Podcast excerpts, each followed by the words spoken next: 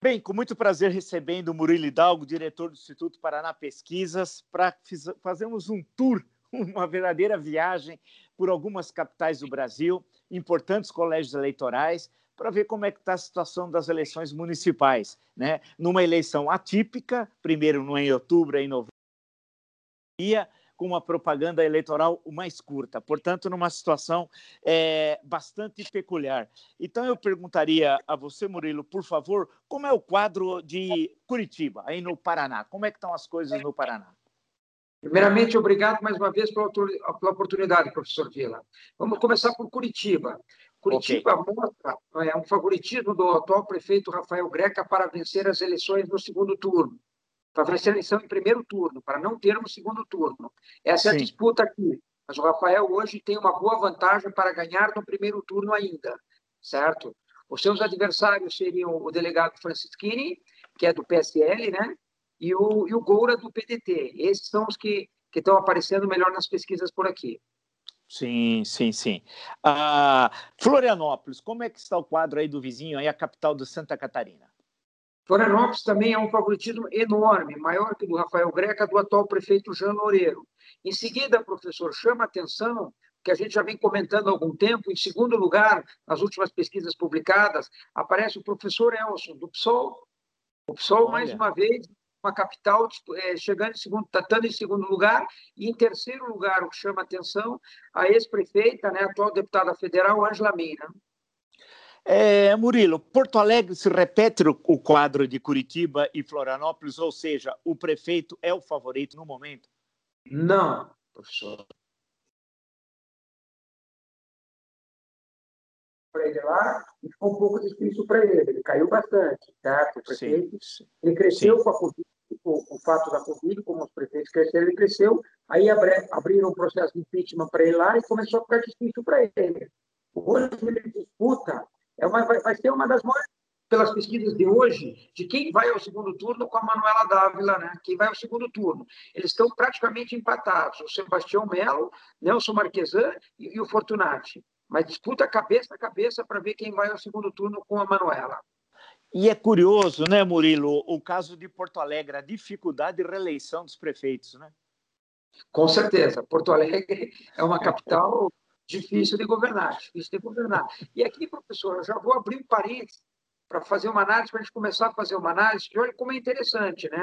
Se a gente Sim. tiver um segundo turno da Manuela contra qualquer um dos três, automaticamente o campo da esquerda inteiro deve grudar na Manuela.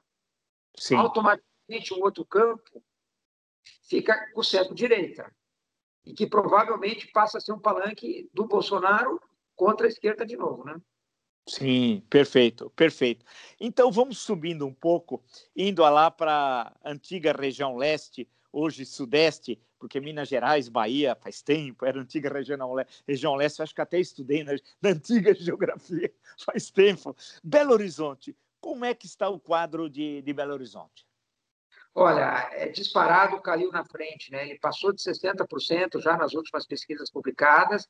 Se a gente for ver os votos válidos, chega a em 65, quase 66% dos votos. Né? Quer dizer, o Calil é um fenômeno, certo? É um prefeito que está muito bem avaliado e extremamente favorito para ganhar o primeiro turno das eleições. Então é curioso, né, Murilo? Porque em quatro capitais, três da região sul, um da região sudeste, três é, dos atuais prefeitos são muito são favoritos e estão a serem é, reeleitos, excetuando o caso de Porto Alegre, né? E todos no primeiro turno, todos e com todos chance de goleada, né, professor? De goleada. Isso tem a ver com o tempo de campanha? Olha, professor, eu acho uma que pandemia. Todos eles, todos eles foram muito beneficiados com a pandemia. De uma maneira Sim. geral, os prefeitos foram beneficiados porque os problemas desapareceram durante a pré-campanha, né? Eles não precisavam discutir transporte coletivo, creche, coleta de lixo, preço de passagem de ônibus, né? Tudo ficou focado na pandemia. E eles levaram uma vantagem muito grande em cima disso. E como não tem campanha, né, professor? Uma campanha completamente atípica, você não vê campanha de rua, você não vê povo engajado, né? Então, quer dizer, ficou uma campanha muito difícil para os oposicionistas de uma maneira geral. Vamos subindo um pouco, então, vamos chegar ao Nordeste, Fortaleza, capital do Ceará, importante colégio eleitoral. Como é que está o quadro em Fortaleza, Murilo? Olha, professor, houve uma mudança lá. O Sarto, que é o candidato dos Ferreira Gomes, ele pulou o candidato do PT, certo? Ele estava bem abaixo, certo? Ele é o candidato do atual prefeito, dos Ferreira Gomes, hoje ele já está em segundo. Com certeza, pelo, pelo quadro de hoje, devemos ter um segundo turno entre o capitão Wagner e o Sarto. E no segundo turno, é, provavelmente o grupo político do governador, né, o PT, deve apoiar o Sarto e para enfrentar o capitão Wagner.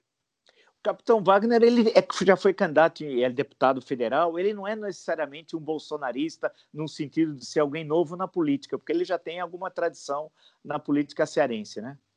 Exatamente, mas ele vem no, no, no, numa mesma atuada de Bolsonaro de discurso, né? De discurso. Sim, sim, sim, perfeito, perfeito. Salvador, capital da Bahia, como é que é o quadro? Onde, só lembrando, o prefeito ACM Neto do DEM e o governador é o, é o governador Rui Costa do PT. Como é o quadro de Salvador? Olha, hoje quem disparou na frente também favoritíssimo a ganhar no primeiro turno, Bruno Reis, que é o atual vice-prefeito do ACM Neto, né?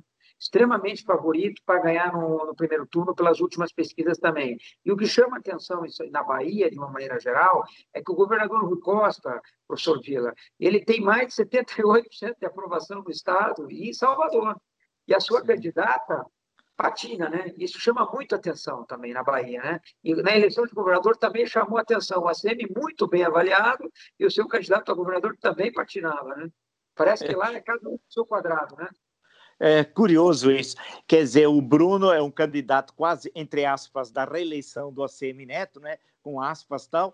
É, até agora, o que foge o, o quadro, porque Fortaleza é o Roberto Cláudio, que não pode ser candidato à reeleição, mas você já destacou que o Sarto, que é o candidato da coligação, vai ao segundo turno. A exceção até o momento, para a gente recuperar do final da nossa conversa, é Porto Alegre. Né? Como Porto Alegre é uma cidade complicada, né? Porto Alegre e, a e o Rio de Janeiro, né, professor? E o Rio de Janeiro, que vamos chegar lá, né? Vamos chegar ao Rio de Janeiro, é verdade. Maceió, como é que tá, como é que estão as coisas em Maceió? Maceió é, eleição extremamente embolada pelas últimas pesquisas, o JHC contra o Alfredo Gaspar de Mendonça. O Alfredo Gaspar é o candidato do atual prefeito e do governador Renan Filho também, né? Os dois, o apoio é contra o JHC que tem o apoio do senador, né? Sim, sim, sim, perfeito. Ah, Natal, Rio Grande do Norte, como é que está o quadro em Natal, por favor? Natal é o Álvaro Dias, que é o atual prefeito candidato à reeleição, também muito favorito. Esse está na disputa para ver se consegue no primeiro turno ou não. Hoje ainda não daria, certo? Mas é extremamente favorito também. Álvaro Dias é o mesmo nome do senador do Paraná, mas é outro candidato, né? Só lembrando, perfeito. Boa Vista, e por que lembrar de, do caso aí, é, Boa Vista, aparece a questão ah, muito aí dos venezuelanos, toda a tensão. Como é que está o quadro eleitoral em Boa Vista? Tem o, o, o, Arthur Henrique, que é o candidato da atual prefeita, contra o Otaci, né? que, é o, que, é, que, é o, que é o principal candidato. É, a eleição deve ficar entre os dois. Deve ficar entre os dois, perfeito. Agora vamos aos dois maiores é, colégios eleitorais do Brasil. O primeiro é o segundo maior colégio, para depois chegarmos ao primeiro. Rio de Janeiro, cidade também complicada, né? Ah, que sempre tem uma história política muito rica. Como é que está o quadro do Rio de Janeiro? Hoje, pela, pelas últimas pesquisas que nós soltamos essa semana, professor, estaria em torno de 28 para Eduardo Paes, 14, 14, né? E a Benedita já bem mais abaixo. Eu não acredito mais no crescimento da Benedita. E fica de olho no Luiz Lima, candidato do PSL, que pode ser uma surpresa final da eleição. Ou para ajudar o Crivella ao segundo turno, se ele crescer e segurar um pouco o crescimento da Marta Rocha, ou ele mesmo ter, ter alguma possibilidade, mesmo que hoje ele esteja bem abaixo, mas ele pode ser uma surpresa final. Agora, o que chama atenção no Rio de Janeiro é a rejeição do prefeito Marcelo Crivella, muito alta, né, professor? Certo? E a Marta Rocha, uma rejeição muito baixa por enquanto. Eu vejo assim o Paes extremamente favorito no primeiro turno. Se pegar o prefeito Marcelo Crivella pela rejeição dele, continua favorito. Agora, se pegar um novo, a eleição no Rio vai esquentar. Hum, ou seja, nesse caso, Marta Rocha ou o Luiz Lima atropelar aí no, nos dias 13, 14 e 15 de novembro, atropelar por fora, né? E chegar ao Exato. segundo turno. Fazer um caminho do vício, né? Sim, sim, perfeito, perfeito, que pode ocorrer. E São Paulo, o maior colégio eleitoral do país, como é que estão as coisas? Olha, São Paulo, a gente diria que o Bruno Covas está com o pé lá, né? Não afirma, porque é só no dia da eleição, mas extremamente favorito aí é o segundo turno. E a segunda vaga, né, professor? Que, ao nosso ver, vai ser decidida cabeça a cabeça. Vai, a chegada vai ser bonita em São Paulo, entendeu? Promete ser bonita em São Paulo. Certo? Ao meu ver, entre o Russumano, que no momento, hoje, pela fotografia de hoje, é favorito, é o segundo turno também, mas ele tem um histórico de queda na reta final, né? não nessas eleições, pelas eleições passadas, pelo histórico, e podendo o Boulos e o Márcio França. Eu ainda vejo os três é, com muita chance de ir ao segundo turno ainda, os três disputando. Né? Os demais eu já vejo como, como muito difícil qual, qualquer possibilidade de virada. Lembraria, lembra nesse sentido, mal comparando o Rio de Janeiro nessa disputa pelo segundo lugar, né? Uma disputa intensa, né? Uma enquanto o Paz, enquanto o Paz está mais garantido, vamos chamar assim, não sei se eu estou Sim. correto, de chegar ao segundo turno do que o Bruno Covas, mas o Bruno Covas lidera aqui, mas essa disputa intensa aí pelo segundo lugar, né? Entre candidaturas muito diferentes. Russomano tem uma base política ligada ao bolsonarismo, Boulos, claro, é a esquerda, é o PSOL, outra vez o PSOL né, tendo uma presença eleitoral importante, como você já tinha destacado, e o Márcio França ainda com a lembrança, creio, da campanha de 2018, né? Exatamente, professor, exatamente. Então, o que acontece? Vamos ver como é que chega, é, como vai ser essa chegada em São Paulo. Eu acho que as pesquisas é, do começo da semana que vem já vai nos mostrar mais ou menos de como será a chegada. Né? A grande dúvida que eu tenho, se o russomano conseguir virar, é, entrar na última semana é, na casa de 18 a 20, eu acho que ele daria muito favorito ao segundo turno. Caso ele baixe disso, aí começa a ficar muito difícil para ele. E eu, eu apostaria aqui, professor, que se ele desidratar muito o russomano, que ele não chegue, no primeiro momento, o grande beneficiado é o Márcio França, não o Bozo. Perfeito. Sendo assim, é, Murilo Hidalgo, pela sua experiência e todos os levantamentos do Instituto Paraná Pesquisa ao longo dessa. De, de, nós temos eleições a cada dois anos, né?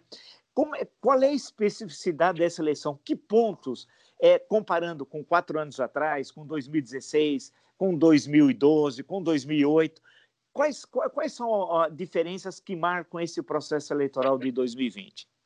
Olha, professor, eu não sei se vai, foi uma eleição atípica ou daqui para frente será assim, certo? Foi uma eleição onde não teve campanha de rua, a gente não viu é, bandeiras, é, panfletos até agora na rua, movimentação, carro de som. A gente não viu clima de campanha. Foi uma campanha silenciosa, rádio, TV, mídias sociais entrevistas, que os grandes veículos, por sinal, é, não fizeram, certo? Então, é uma campanha completamente diferente de todas as demais. Isso ficou muito claro, professor, que campanhas assim beneficia demais quem está no poder. Isso vai ficar muito claro nessas eleições, que a gente vai ver é, nas capitais, um baixo índice de renovação nas câmaras municipais. Ficou muito difícil para os candidatos a vereador também, que a gente fala muito pouco das campanhas do legislativo, né, professor? Sim. A gente é a dificuldade enorme dos vereadores de fazer campanha do jeito que está, né?